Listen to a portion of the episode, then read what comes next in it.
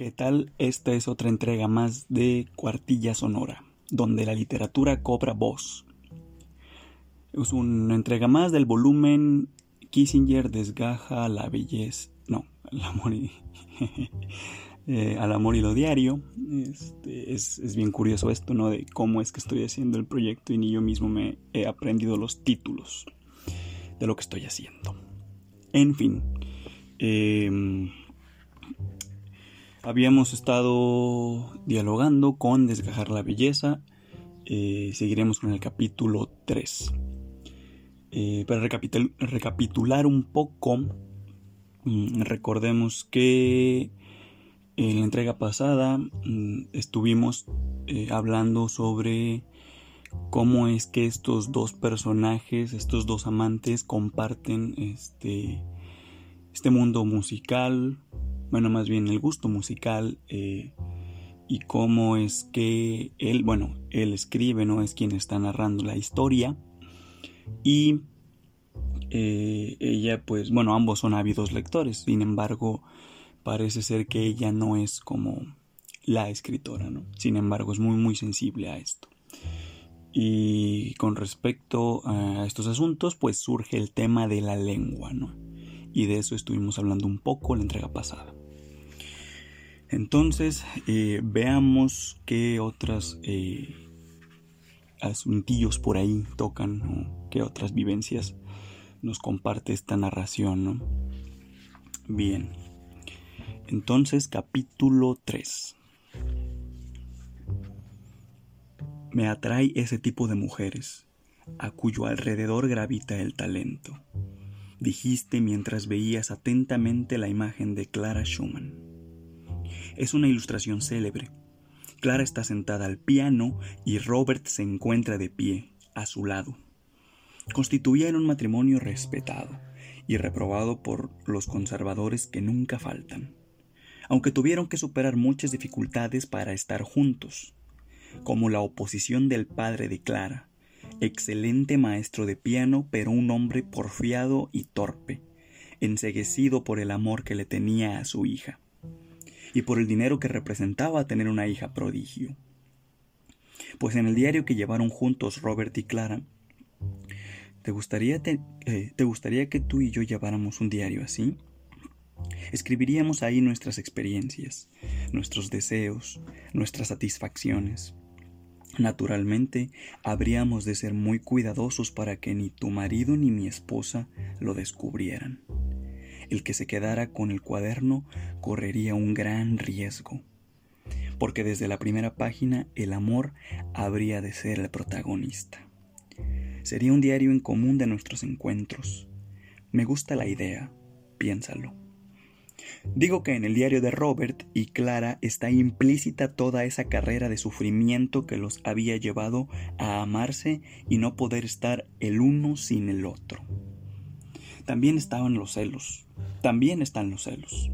Ve, como Robert estaba impedido de tocar el piano, un aparato que él mismo inventó para hacerse crecer los dedos lo lesionó para siempre. Qué loco. No tenía más remedio que quedarse sentado mientras Clara tocaba a cuatro manos con Mendelssohn, con el generosísimo e infausto Mendelssohn, el hombre que se propuso rescatar la obra de Bach, así fuera, como lo fue, contra viento y marea. ¿Te imaginas haber estado ahí, en esas tertulias, en la casa del matrimonio Schumann, con los señores Mendelssohn, Joachim, Brahms? Tú y yo habríamos sido bienvenidos.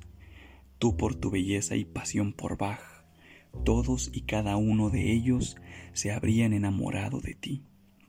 Yo por amarte pues los celos hacían del maestro, pues los celos hacían presa del maestro Robert luego de esas reuniones, aunque sutilmente así lo deja entrever en el diario. Con Brahms ya no alcanzó a sentirlo, y ahí sí habría habido motivo, pues la profunda impresión que, que cada uno tenía del otro, Brahms de Clara y Clara de Brahms, no era otra cosa más que amor. Así que los dos artistas cimeros del romanticismo musical, Robert Schumann y Johannes Brahms, amaron a la misma mujer. hasta la locura. ¿Quién sabe qué habría opinado Schumann de no haber perdido la razón? ¿Qué tienen esas mujeres que provocan pasiones semejantes? Le diste un buen trago de vino a tu copa y depositaste el sorbo en mis labios. Sabe mejor el vino así, ¿no crees? Aventuraste. Y seguramente esas mujeres de las que hablamos lo sabían, pero todas ellas, o cuando menos las que por ahora nos interesan, amaron a sus hombres al mismo tiempo. Cuando menos a dos hombres, y algunas significaron un lazo poderosísimo entre dos, entre esos dos hombres extraordinarios, como Bettina Bretano, que amó simultáneamente a Beethoven y a Goethe. Y no descansó hasta que los reunió. ¿Nos amamos ahora mismo? Me interrumpiste y te seguí hasta la recámara. Ok, voy a hacer una breve pausa ahí. Eh, sí, es. Eh, quería hacer la pausa desde antes, pero el ritmo, el ritmo, y, siempre que me. O sea, es. Siempre me engancho. O sea, es decir. Mm, no me sé de memoria la novela, claro que no. Necesitaría un estudio bastante profundo.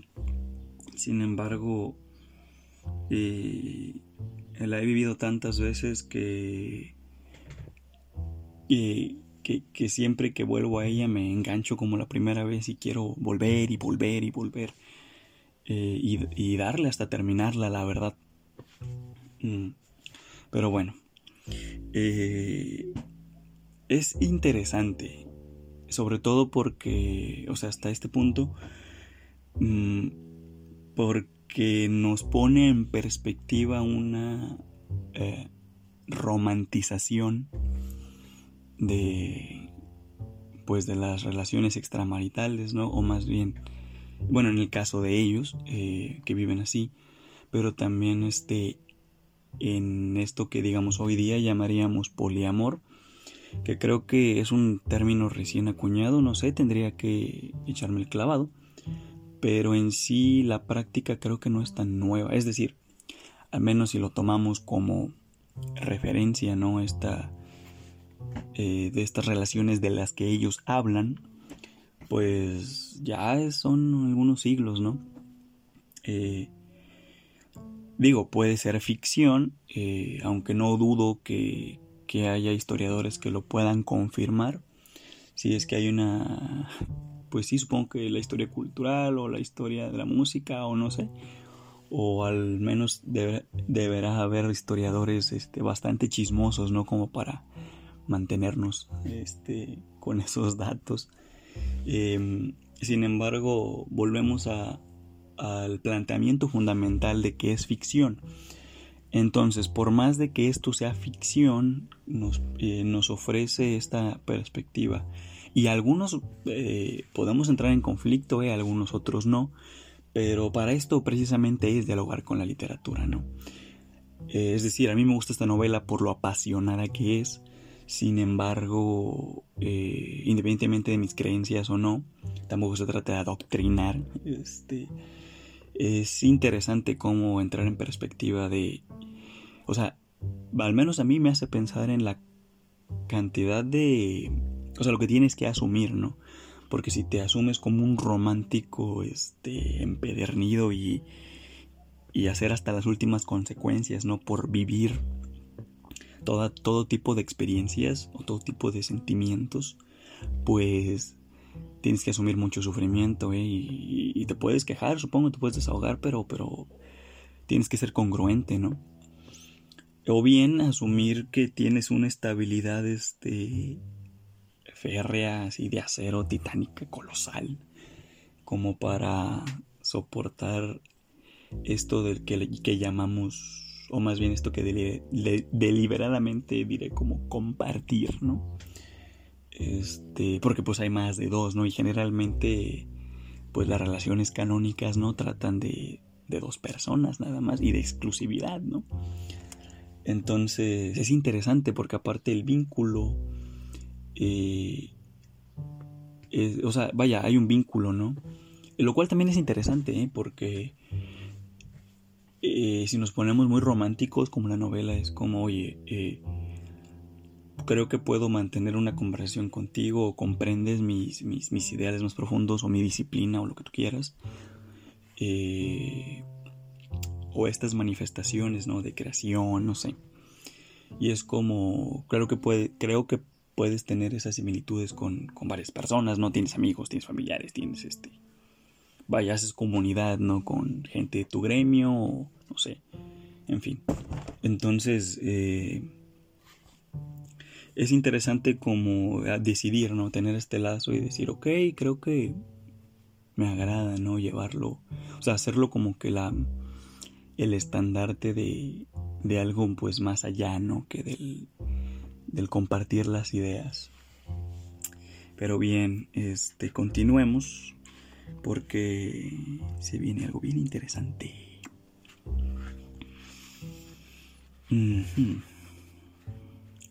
¿Nos amamos ahora mismo? Me interrumpiste y te seguí hasta la recámara.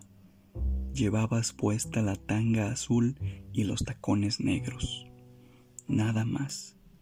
No sabes cómo aprecio en lo más profundo de mi corazón que no tengas esos prejuicios ridículos de algunas mujeres de no usar determinada ropa, de no calzarse determinados zapatos, de no lucir determinada lencería uno qué culpa tiene. Pon música, sugeriste. ¿Quién sabe qué mecanismos se accionan en la cabeza cuando se selecciona la música que habrá de escucharse? Te detienes delante de los compactos y paseas tu mirada hacia un lado y hacia, hacia el otro, sin decidirte. ¿Qué quieres oír? El cuarteto de piano de Schumann, respondiste sin titubear desde la cama tenías que escoger esa música, que es precisamente una de las obras de cámara cumbre del camarada Schumann, y que además estuvo, está, injustamente relegada por su quinteto. Algo me pasa cuando escucho ese cuarteto porque los ojos se me llenan de lágrimas.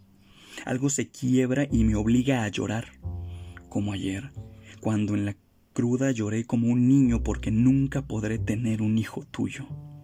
¿Cómo pude ser tan imbécil de hacerme la vasectomía? Esa sensación maravillosa de tener un hijo no podré sentirla jamás contigo. Pero volvamos con Schumann. Ok, ok. Pausa ahí bastante necesaria, creo yo. Eh, es que este tipo, o sea, esta novela solo va. O sea, te descuidas un momento, o sea, te pones así. Bueno, a mí me da esa impresión, ¿no? Como que está así como muy de pronto llega a ser como muy suave.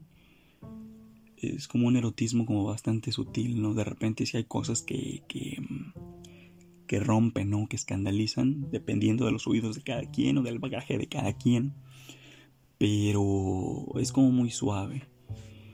Y aparte porque es un, es un momento mucho de, de intimidad. Bueno, a mí, a mí me parece así, ¿no? Y de pronto solo te suelta este, grandes emociones, ¿no? Es decir, el vato se llama a sí mismo imbécil por no poder embarazarla, por no poder tener un hijo con, ella y es como... Eh, además empieza hablando de, de, esta ropa interior, ¿no? Y de la música. Es que, o sea, a ver, vamos poniendo por partes, ¿no? Empieza hablando de la ropa interior en ella y, y cómo admira, ¿no? Que cómo le luce la ropa y se pone acá a ensayar un poco sobre eh, estas cuestiones morales o no sé, este, tal vez de género, ¿no? Que sería muy, de hecho sería muy interesante, yo no soy la persona adecuada para hacer como ese análisis, esa lectura y pues no es la intención del podcast tampoco, pero pues lo bonito de la literatura también es arrojar estas cosas, ¿no? Como de, ah, mira, creo que puede haber una ruta de lectura. Un, análisis de género estaría, estaría chido, ¿no? En fin, eh, empieza con eso. Eh, y luego habla sobre cómo, o sea, sobre un acto tan cotidiano, pero también tan íntimo, de elegir la música que ha de, que ha de escucharse. Y bueno, en este momento, o sea, ellos más bien están hablando de este momento en el que pues van a estar este, juntos, ¿no? En el acto amatorio. Pero independientemente de eso, si lo extrapolamos a, a un meramente al acto cotidiano, es como es bien interesante ponerse a reflexionar sobre eso.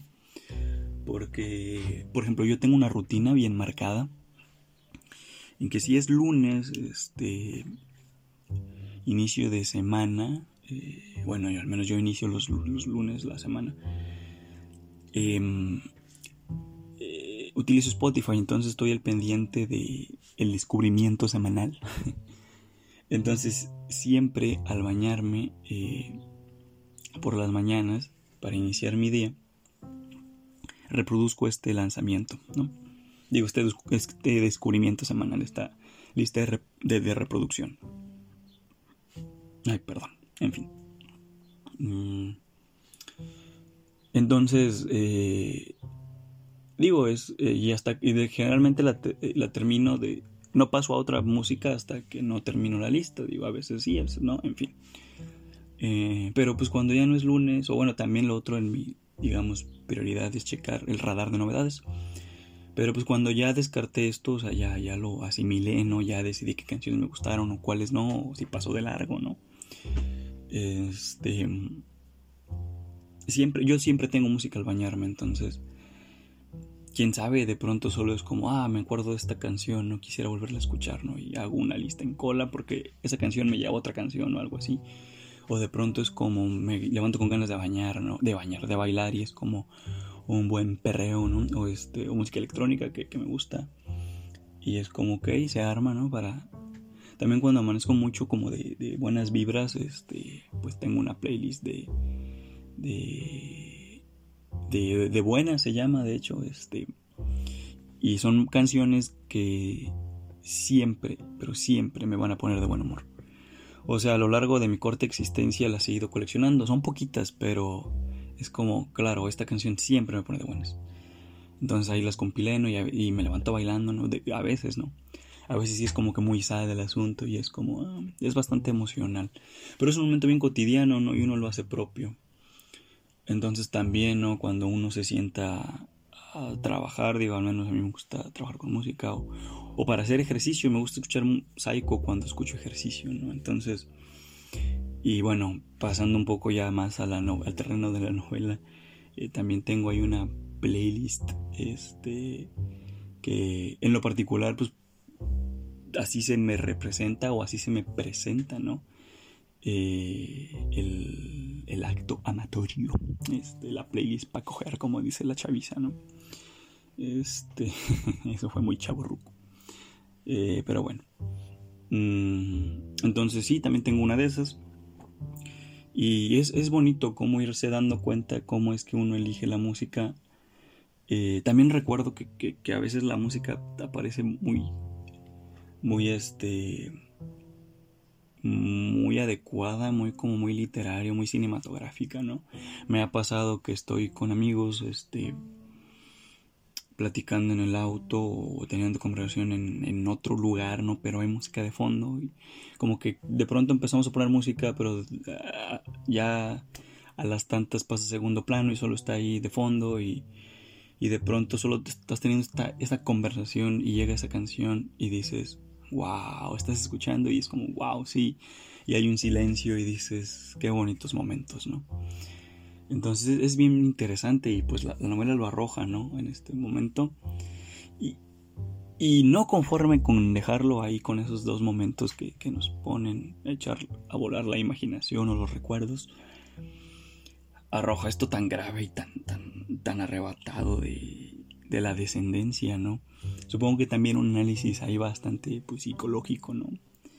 O, pues sí, no sé, este, o de roles también, o sea, de género estaría chingón, como de un poco poder interpretar desde dónde, desde dónde se habla, ¿no?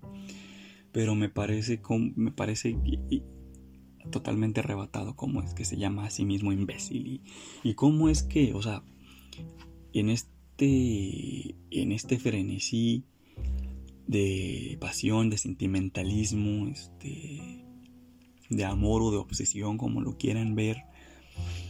Este, o sea, el vato es como que ya no puedo tener un hijo, ¿no? Contigo, pero es como, o sea, no importa que tenga esposa, digo, creo que eso es, lo menos importante desde que empezó la novela, pero es como, y, se nota que tiene hijos además, el tipo, el, personaje, pero es como, pues no, me vale madre, o sea, yo quiero otro, ¿no? Y contigo.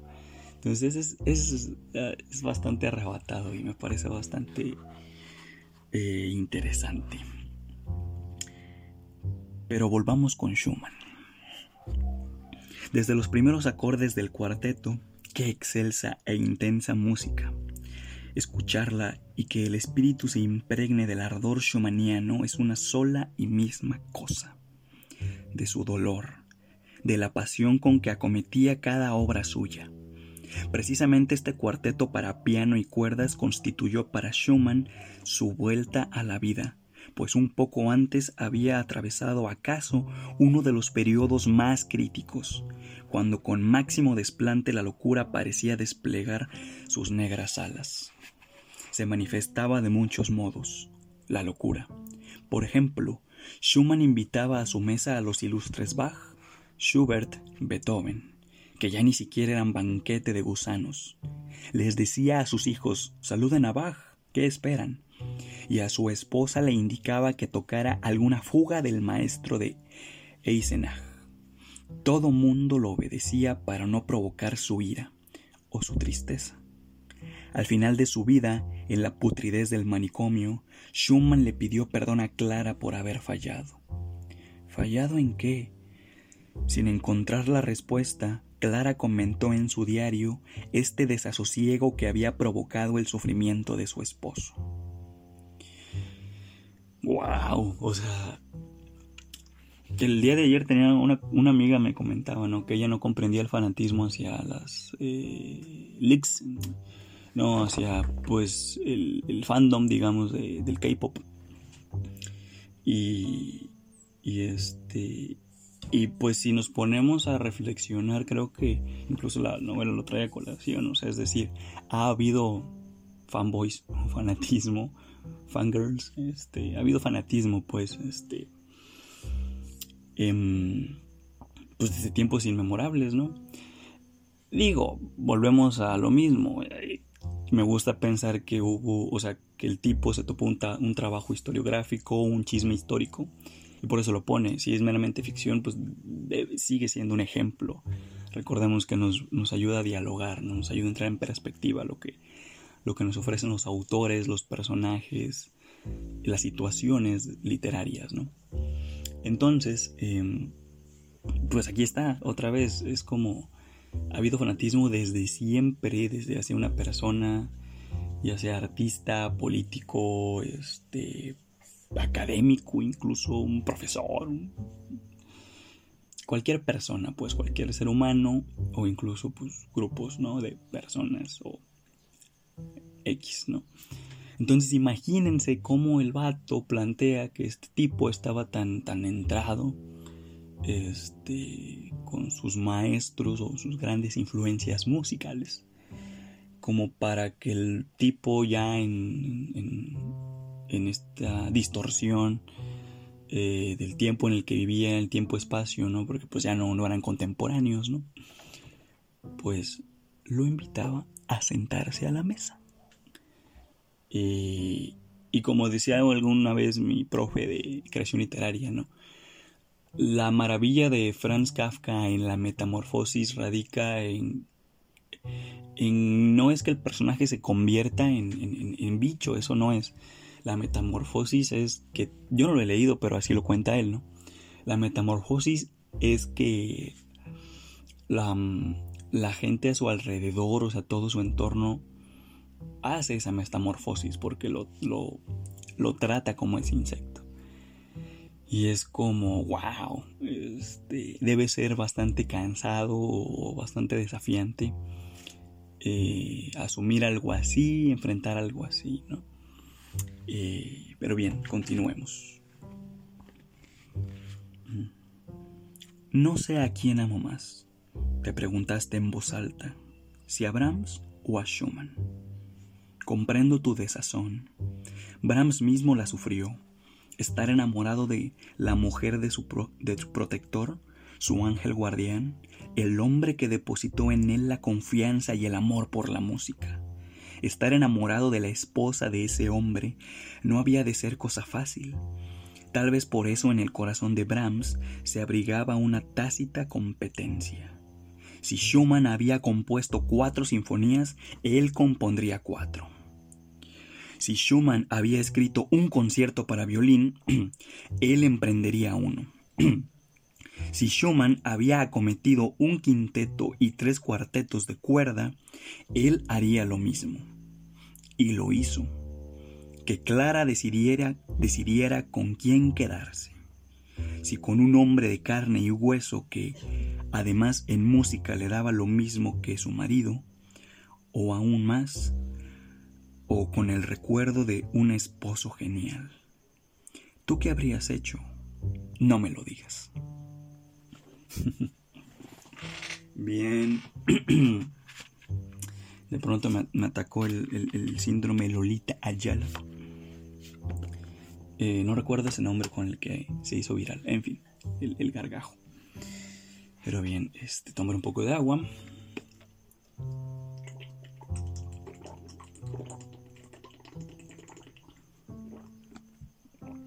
Bien.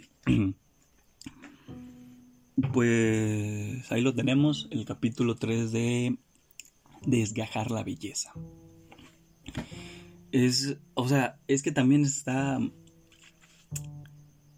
está interesante si nos ponemos así muy metafóricos o muy así muy acá, muy profundos.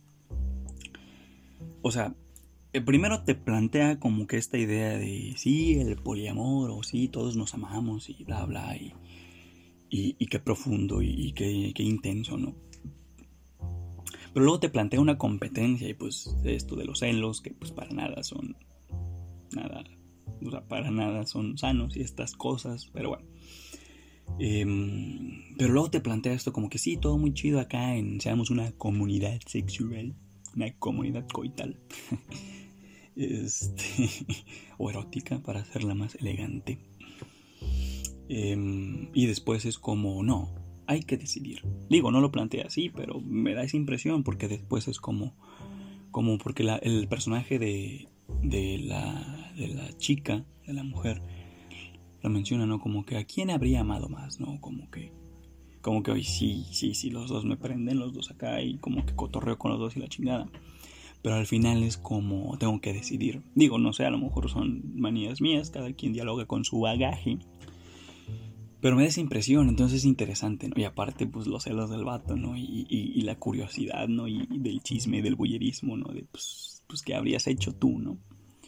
Y, y, al final, como que no, pues mejor no me digas, ¿no? Pues me va a doler, ¿no? Porque pues sí escribe y todo el rollo y están ahí juntos compartiendo, pero me imagino que el vato es como ah, grandes músicos, ¿no? Como incluso lo decía al principio del, del capítulo, que se me hace bien interesante además. Eh, que aprovecho para rescatarlo porque creo que se me estaba pasando. Ah, no, creo que sí lo mencioné, pero en fin, el asunto de que, o sea, la pasión hacia este personaje, esta persona, esta mujer, ¿no?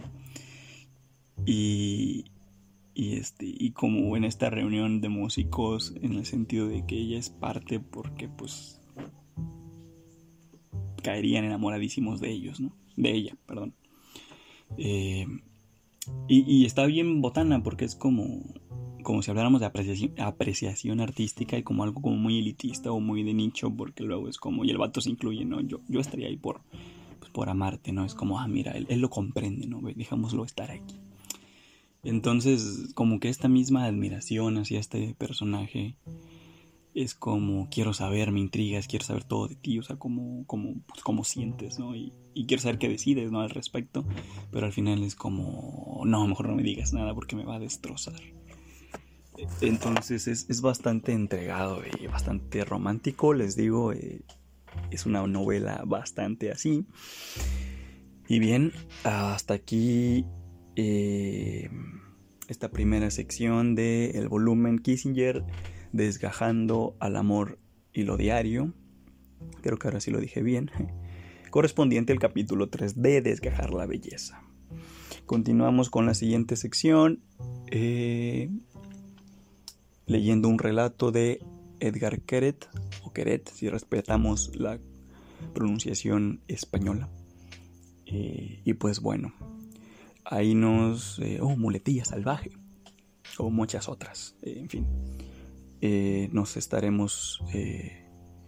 vaya, estaremos dialogando con Edgar Queret en brevedad.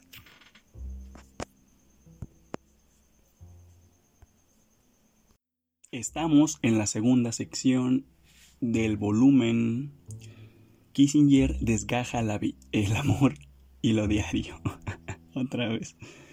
Eh, es que desgajar la belleza es un título fenomenal. O sea, porque voy a hacer un paréntesis porque me es inevitable hacerlo. Digo, no, sí, ¿qué? No hacerlo me, me, gusta cuando tengo esas cosas. Bueno, no me gusta, pero es como me llama mucho la atención cuando tengo esos conflictos lingüísticos, porque pues al final de cuentas es una de mis pasiones, ¿no? El lenguaje. En fin. Es que piensen, la, imagen es, hermosa. Desgajar la belleza. Como si la belleza fuera algo como una naranja. O como algo hecho en trozos y, y uno pudiera tomar uno, quizás el que más te guste primero o el que más te, llame la atención y lo puedes extraer con cuidado o, como tú quieras, ¿no? Así con, con, con, arrebato. Pero lo puedes extraer y lo puedes ver en su particularidad, ¿no? Y luego el otro y el otro, así como Sabines, ¿no? en los amorosos, en fin y, ver cada una de estas partes, ¿no? Esta belleza desgajada, pero también es un conjunto, entonces ah, me parece magistral. También por eso me gusta mucho ese libro. Mm, y puede ser incluso un, un, modo de vida, ¿no? Desgajar la belleza. Vas en tu cotidianeidad tomando los trozos de cómo es que hierve el café, ¿no? y lo contemplas o, o como este generalmente eh, por las mañanas eh, viene un colibrí eh, a visitarnos aquí a la casa y, y es parte ¿no? de esta cotidianidad que, que, en sí misma deja de ser cotidiana pero bueno me estoy desviando ya bastante este, el paréntesis ya hasta parece un vaya ya eso ya dejó de ser un paréntesis. Pero bueno, habiendo terminado el paréntesis, eh, continuamos con eh, esta entrega, esta tercera entrega de Cuartilla Sonora, donde la literatura cobra voz. Entonces, ¿qué creen? ¿Qué creen? Llegamos, o sea, el tercer relato de, de Extrañando a Kissinger es precisamente eh, el que le da el título al libro, Extrañando a Kissinger. Es el tercer relato y es el que nos trae aquí el día de hoy. Entonces vamos a dialogar con él. Dice que no la amo de verdad, que digo que la quiero, que creo que la quiero, pero que no. He oído a más de uno decir que no quiere a alguien, pero decidir por otro si ese otro lo ama o no, con eso todavía no me había encontrado nunca. Aunque francamente lo tengo merecido, porque quien con niños se acuesta... Hace ya medio año que me hincha la cabeza con lo mismo, metiéndose los dedos en la vagina después de cada acogida para comprobar si es verdad que me he venido. Y yo, en y yo, en vez de decirle algo fuerte, me limito a, comentarle. No pasa nada, linda. Todos nos sentimos un poco inseguros. wow. Ah, les digo, les digo, estoy redescubriendo siempre una nueva lectura, una relectura es un redescubrimiento y, y este ha sido bastante gracioso, o sea, es que da para mucho, da para mucho. una lectura ahí psicológica estaría, estaría bien interesante, ¿no? Pero, pero solo la, situación, este, como muy, muy de humor negro, ¿no? Este, ah, de pronto es como... Porque aparte me, me sorprende esto de quien con niños se acuesta, o sea, no conozco ese dicho o ese refrán aquí en México, al menos no en el norte. Y supone que es una eh, traducción mexicana, me imagino que del centro, no sé. Pero, pero no, no recuerdo, no, logro relacionar ningún refrán. Y aun si fuera una traducción literal o un poco, sí, o sea, no en equivalencia, en sentido de un significado equivalente o una frase equivalente, sino más bien como, bueno, esto trato de decir, ¿no? Se me hace oscuro. Pero no pasa nada, linda. Todos nos sentimos un poco inseguros. Aunque eso ya es bastante patogénico, ¿eh? pero bueno, este. Continuemos. A ver. Ahora resulta que quiere que cortemos, porque ha decidido que no la quiero. ¿Y yo qué le digo? Si me pusiera a gritarle que es una tonta y que deje de calentarme la cabeza, se lo tomaría como una prueba más. LOL. Haz algo que me demuestre que me quieres, me dice. ¿Qué querrá que haga? ¿Qué podría hacer yo? Si por lo menos me lo dijera, pero no, porque cree que si la quiero de verdad, tengo que saberlo por mí mismo. a lo que sí está dispuesta es a darme una pista o a decirme lo que no tengo que hacer. Una de esas cosas a escoger. Lo que no tengo que hacer. Ah, una de esas cosas a escoger. O sea que le he dicho que diga lo que no quiere. Así por lo menos sabremos algo. Porque lo que es seguro es que de sus pistas no voy a sacar nada en claro. es una decisión bastante inteligente, ¿no? La certidumbre, la certidumbre. No quiero, dice ella que te, que te automutiles, que hagas algo como sacarte un ojo o cortarte una oreja. Porque si le hicieras daño a alguien que amo, indirectamente me lo estarías haciendo también a mí. Además de que, decididamente, eso ha de hacerle daño a alguien que quieres. Eh, eso de hacerle daño a alguien que quieres no es ninguna prueba de amor. Eh, a ver, dilo otra vez. La verdad es que yo nunca me haría daño aunque ella me lo pidiera. Pero, ¿qué tendrá que ver que yo me saque un ojo con el amor? Pues te diré, para algunas, en fin, ¿qué es lo que tengo que hacer? ¿Qué es lo que tengo que hacer? Eso no está dispuesta a revelármelo y solo añade que se trata de algo que tampoco estaría bien que se lo hiciera a mi padre o a mis hermanos y hermanas. Yo ante eso me rindo y me digo que no tiene remedio, que haga lo que que haga de nada me va a servir, ni a ella, porque quien con fuego juega acaba tatemado. tatemado. Pero después, cuando estamos cogiendo y ella me clava su mirada fija hasta lo más profundo de las pupilas, nunca cierra los ojos cuando cogemos para que no le meten la boca la lengua de otro. de repente de repente lo comprendo todo, como en una especie de iluminación. ¿Se trata de mi madre? Oh, loro. Le pregunto, pero se niega a contestarme. Esto, ah, su madre. Este, sí, mm, mm, hay que pasarle esta lectura se la voy a pasar a mi, a mi terapeuta. ¿eh? En fin. Si de verdad me quisieras, si de verdad me quisieras, deberías saberlo por ti mismo. Y después de lamerse con la lengua los dedos que se ha sacado de la vagina, me suelta. Ni se te ocurra traerme una oreja, un dedo o algo parecido. Lo que yo quiero es el corazón. ¿Me oyes? El corazón.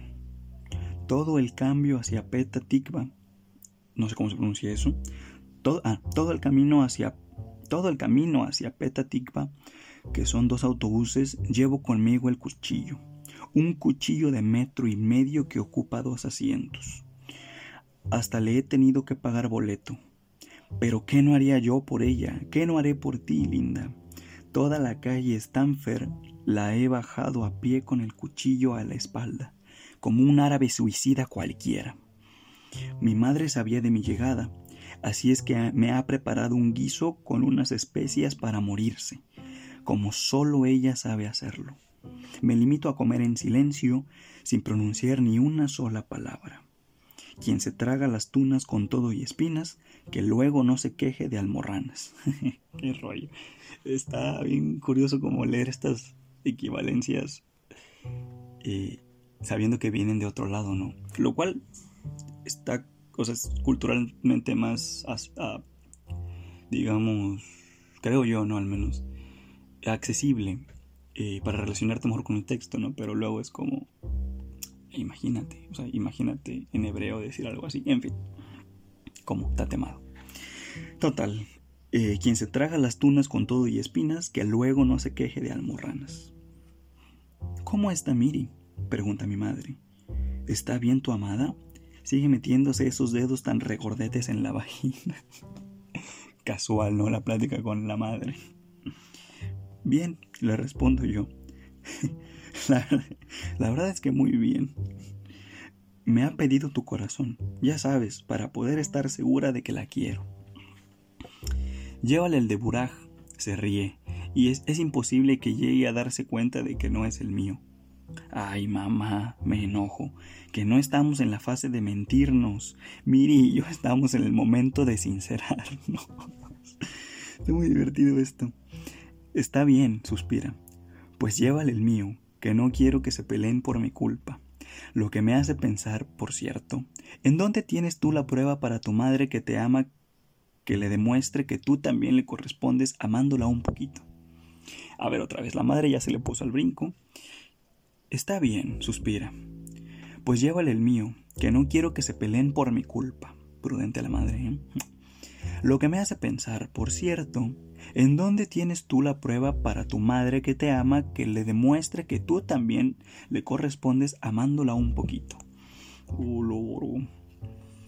Furioso, lanzo el corazón de Miri contra la mesa con un golpe seco.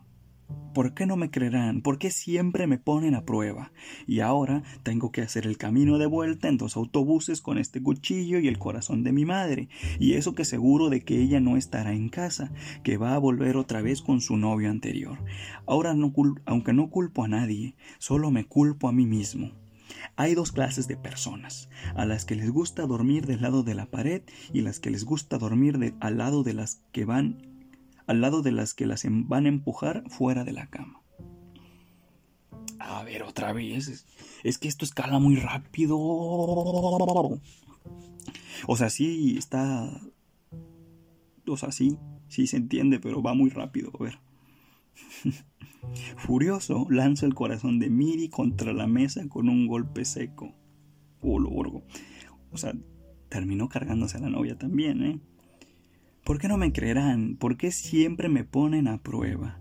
Y ahora tengo que hacer el camino de vuelta en dos autobuses con este cuchillo y el corazón de mi madre. Aguanten, o sea, dejó el corazón de su morra en, la mesa así nomás o también lo carga con ella. No sé. Y eso que seguro de que ella no estará en casa, que va a volver otra vez con su novio anterior. Aunque no culpo a nadie, solo me culpo a mí mismo. Bueno, ya es bastante tarde, vato, pero. Pero bueno, lo lograste, ¿no?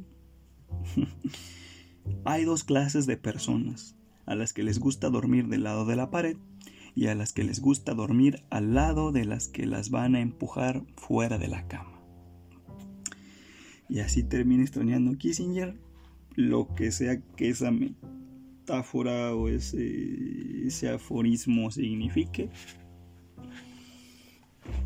Creo que estoy un poco sin palabras. A veces los textos son así, ¿no? Te dejan, o sea, como con un chingazo de situaciones bien raras. Y otras que sí te hacen como ruido bastante evidente, ¿no? Este. Uno se acuerda de personas y se acuerda de sí mismo, jeje. Este. jejeje. En fin. Este, entonces sí, de pronto sí es como muy... Esa entrada en perspectiva también de pronto es bastante salvaje. Eh, entonces yo creo que con este salvajismo de extrañando a Kissinger eh, y que cada quien lo digiera, porque pues los textos también se digieren, ¿no? Pues como mejor le vaya, este, siempre es útil escribir, ¿eh? Ay, perdón. Entonces, hasta aquí la segunda sección del volumen. Eh, Kissinger desgaja al amor y lo diario. Eh, bastante extraño de terminar. Pero bueno, dialogamos en la siguiente sección de este volumen de cuartilla sonora, donde la literatura cobra voz. Y eh, pues dialogaremos con Fernando del Paso a ver si nos tiene un sonetito algo más dulce o menos, pues sí, menos intenso, ¿no? Ya tuvimos dos dosis de intensidad de este, en esta entrega. Bien, dialogamos en la siguiente sección. Estamos en la tercera y última sección de este volumen Kissinger, y bueno, y de la tercera entrega eh, del volumen, ¿no? Asimismo, eh, de Kissinger desgaja al amor y lo diario. Ya lo dije bien, en fin. Esta es la sección dedicada a los sonetos de, eh, de Fernando del Paso, sonetos del amor y de lo diario. ya hemos leído un par de ellos correspondientes a la categoría de sonetos de lo diario y habíamos quedado en que eh, al final para cerrar eh, al final para cerrar valga la redunda no pleonasmo pleonasmo este me encantan esas cosas del lenguaje eh, porque uno o sea porque es como hay que tratar de que no sucedan y luego pum, suceden y es como, ah, ya te das cuenta o me doy cuenta, pero ya cuando sucedieron, va, no, no antes. No hay prevención lingüística suficiente. En fin, entonces eh, para cerrar sería leer el soneto 1, el 2 y el 3 hasta el momento, que es el que eh, con el que vamos a dialogar en esta entrega. Mm, entonces, sin más preámbulo, 3. Porque me quieres bien y amor prolijo me otorgas por alcoba y desayuno. Te quiero bien amor por oportuno y de alcanfor por blanca te colijo. Y se me pone el alma como aflijo en de tu vientre que me tiene alguno, que con seres no es y no es ninguno, que me quiere partir y no transijo bien gironado fuera cuando abrigo sea tu pensar y cuna mi brasero. Con que verás entonces cómo obligo al corazón con él ser como esmero. Para contigo soy, para contigo, para tus hostias soy San Panadero. Ok, si el anterior me exigió bastantito, este me exige todavía más. Porque tiene unas construcciones hay unos enunciados bastante rebuscados diría yo o tal vez solo es sí el orden de las palabras no lo sé a ver qué significados esta vez no conozco bien a ver a ver porque me, le voy a hacer voy a hacer un repaso de verso por por, por verso. Porque me quieres bien y amor prolijo.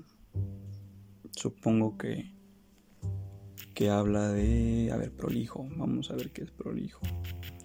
Se refiere a que si pues, hay una correspondencia, ¿no? Que hay un cariño bonito, un, un amar bonito. Prolijo, largo, dilatado con exceso, largo, dilatado con exceso, cuidadoso o esmerado impertinente, pesado, molesto. ¡A la madre! ok, Rae. Ok. O sea, porque me quieres bien y amor prolijo. O sea, amor largo. O sea, como, como una relación bastante seria, formal, no sé, duradera, no algo de un rato. O porque me quieres bien y amor prolijo. Eh, o sea, ¿qué? Porque me quieres bien y amor cuidadoso y, esmerado, o sea, como me, recordó a Derbez, creo que Derbez hacía algo similar con las palabras. Miren, está haciendo escuela. Le aprendí a Derbez, ¿eh? Este, en fin. Eh, porque me quieres bien y amor cuidadoso o esmerado. O sea, como me quieres bien y me procuras. O sea, como que estás al tanto, ¿no? Que no es lo mismo que querer una relación verdadera. Es como estoy asumiendo que, tengo una relación. O sea, que te, quiero para esto, ¿no? No, y distinto decir te quiero, te quiero así, pero así te muestro como te quiero, o sea, con, con cuidadito, ¿no? Con acá, en fin, con esmero. O bien, porque me quieres bien y amor impertinente, pesado, molesto. ah, hay tres, ¿eh? Hay tres. Ahora sí que tres complementos para armar el combo, ¿no? Hay que...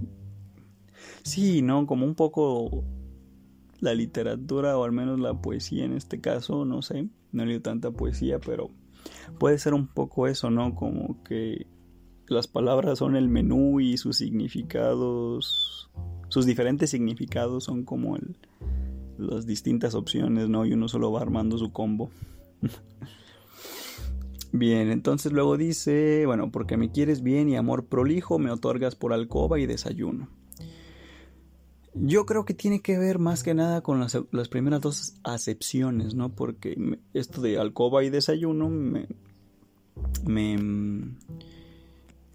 me, pone a pensar que son esos actos como íntimos y, y cotidianos, o sea, como, como cimentales, si es que esa palabra existe eh, vaya, ponen las bases, ¿no? Este, porque pues uno no comparte nada más los triunfos o, el gran descubrimiento de la persona, ¿no? Sino más bien uno va descubriendo a las personas y va aprendiendo a convivir y acepta convivir, ¿no? Este, en la medida en que dejan pelos en el jabón, ¿no?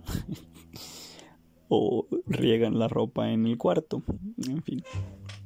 Entonces me imagino que va por ahí, ¿no? Como como que, es una relación larga, o sea, le habla de una relación larga y como que, eh, que se procura, porque pues este, le otorga por alcoba y desayuno, ¿no?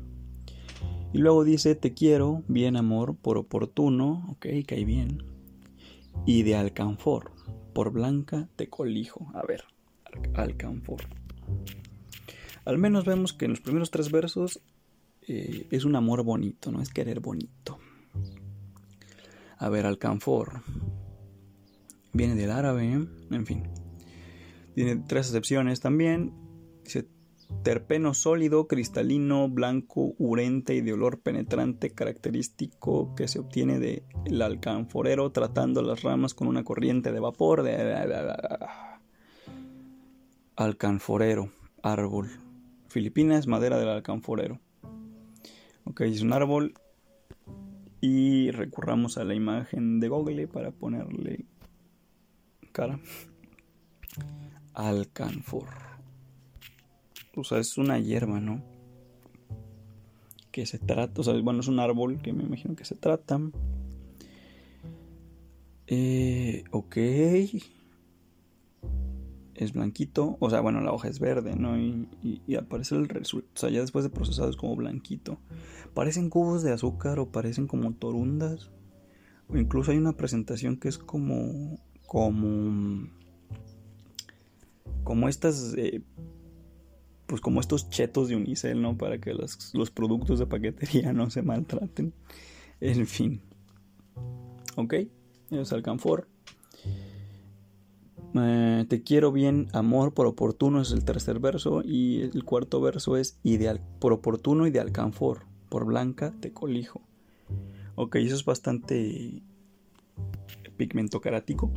Este, porque puede ser que el alcanfor sea pues, un relajante o algo medicinal, ¿no? Pero luego dice por blanca, o sea, lo está comparando con este blanco.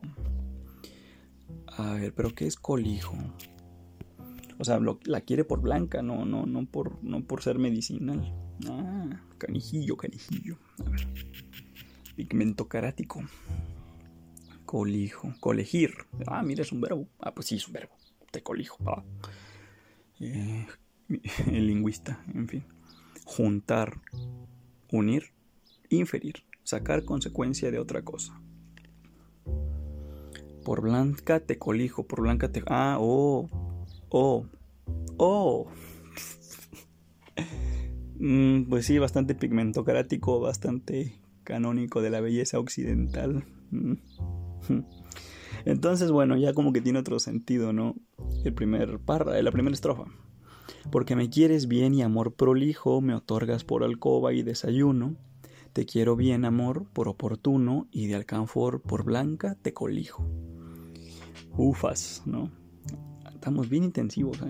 Bien intensivos, pues sí, bien intensistas, intensos, intensianos, en fin. Ok, el la segunda estrofa, verso por verso. Y se me pone el alma como aflijo. A ver, aflijo, pues es de afligir, ¿no? A ver, a menos que sea un objeto que no conozco. Aflijo, sí, afligir, causar molestia o sufrimiento físico, causar tristeza o angustia moral, preocupar, inquietar, sentir sufrimiento físico o pesadumbre moral. Ok, eso ya, ya es más, ya no hay tanta polisemia, ¿no? Eh, entonces, bueno, y se me pone el alma como aflijo, ay, está padeciendo. En de tu vientre que me tiene alguno, ok, sí, pues sí, en tu vientre, o sea, tu vientre me tiene, ¿no? Mm, creo.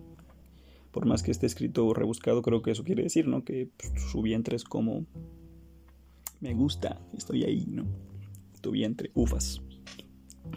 Y se me pone el alma como aflijo en de tu vientre que me tiene alguno, que con ser es no es y no es ninguno. Ah, malditos poetas. No es cierto, Fernando del Paso, yo te TQM. Este, pero que con ser es no es, o sea, y aparte ni siquiera tiene comas. O sea, digamos, si no quisiera ser como pausado y leyera así tal cual si me valiera que eso sería que con seres no es y no es ninguno. Bueno, ahí pues, uno trata de ahí, porque es, es, difícil para el cerebro procesarlo así, o sea, cognitivamente hablando tenemos que delimitar ¿no? las ideas o, organizarlas, el sexo pues organiza este cotorreo. Entonces es casi, es, es desafiante, ¿no? Que con seres no es y no es ninguno. Y es como, a ver, ¿qué? Entonces tu vientre me tiene alguno, pues ni alguno y ninguno, pues se logra la rima, ¿no? Pero en de tu vientre que me tiene alguno, que con ser es no es, que con ser es no es y no es ninguno, o sea, como que está siendo y no es. O sea, con ser, cuando es, es. Cuando está haciendo es, o sea, en el presente, pero como está haciendo, al mismo tiempo no es, o sea, no está haciendo y por lo tanto no es ninguno. ¡Ah, qué mamá! en fin. Vaya, que el vientre está ahí pero no está. Que me quiere partir y no transijo. Ok, a ver. Transijo. Mm. ah, su este, entrega, esta entrega, o sea, todas estas tres secciones han estado muy locochonas. A ver, dos excepciones. Eh, transigir. Consentir en parte con lo que no se cree justo, razonable o verdadero, a fin de acabar con una, a fin de acabar con una diferencia.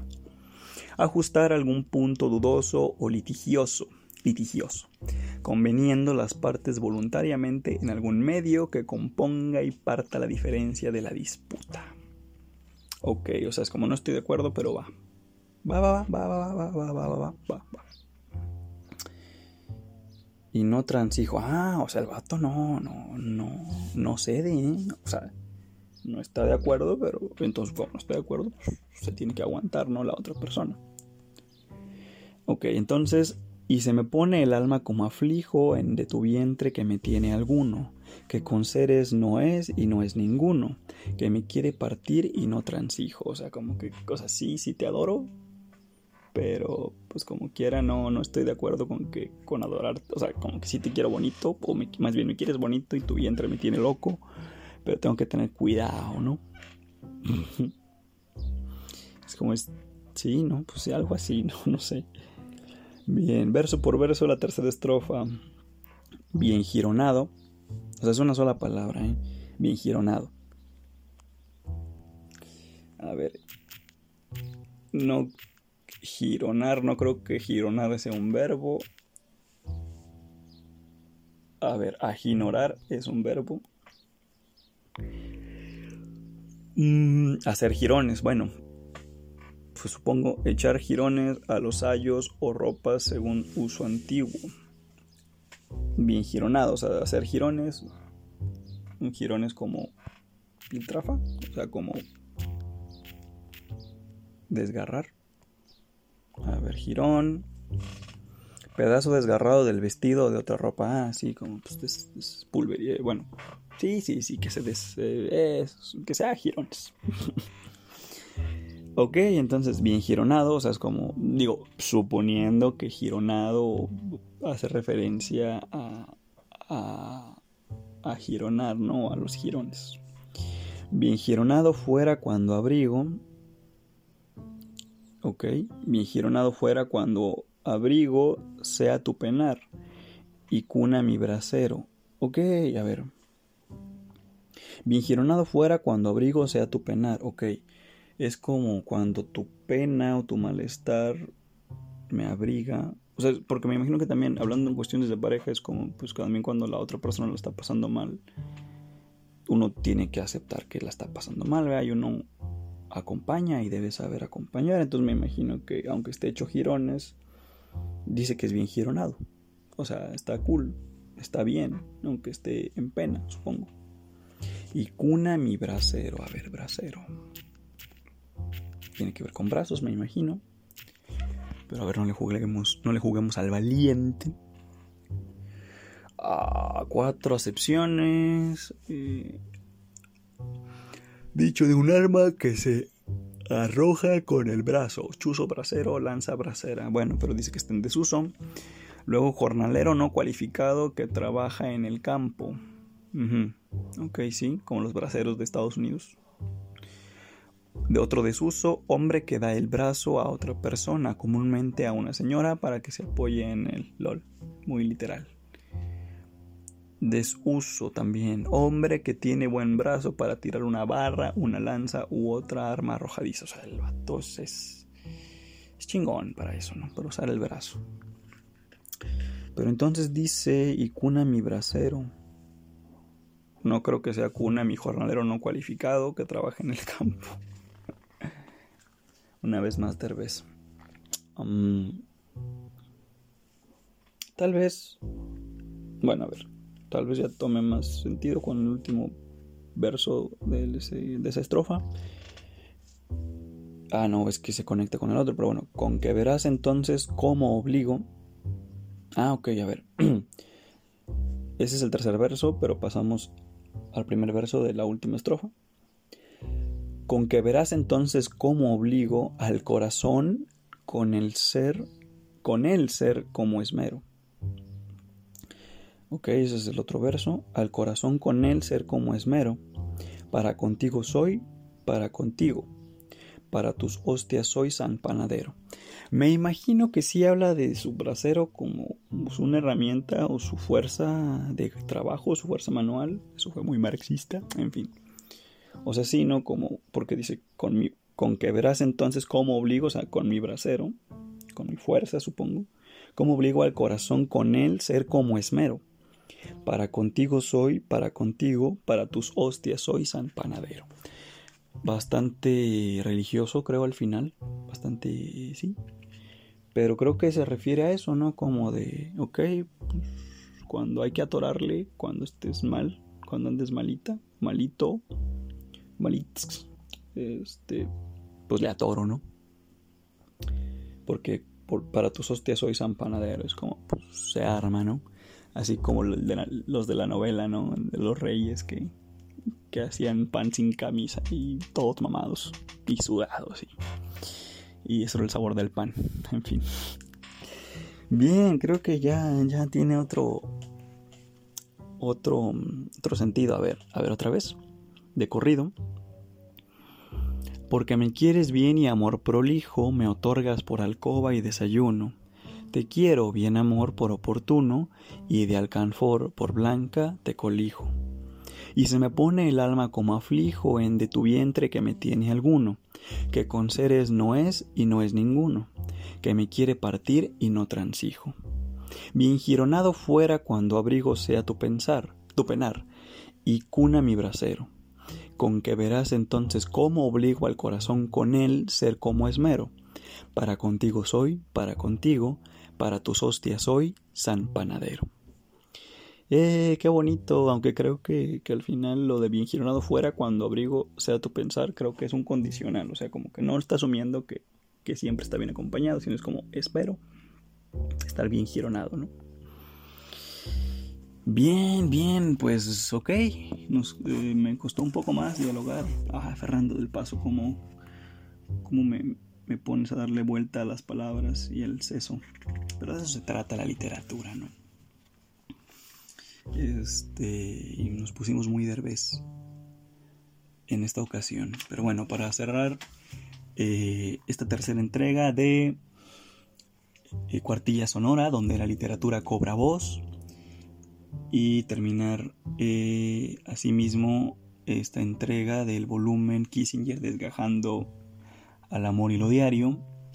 Eh, pasemos a la lectura, eh, digamos, seguida de al menos estos tres poemas que están conformando por el momento la categoría de sonetos de lo diario. Hacemos una breve pausa para tomar agua.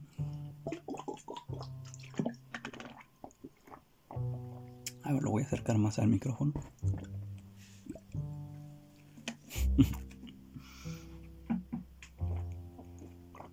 No me salió, es que estoy en una mala posición y grabo con el celular. Entonces es lo que hay, ok. En fin.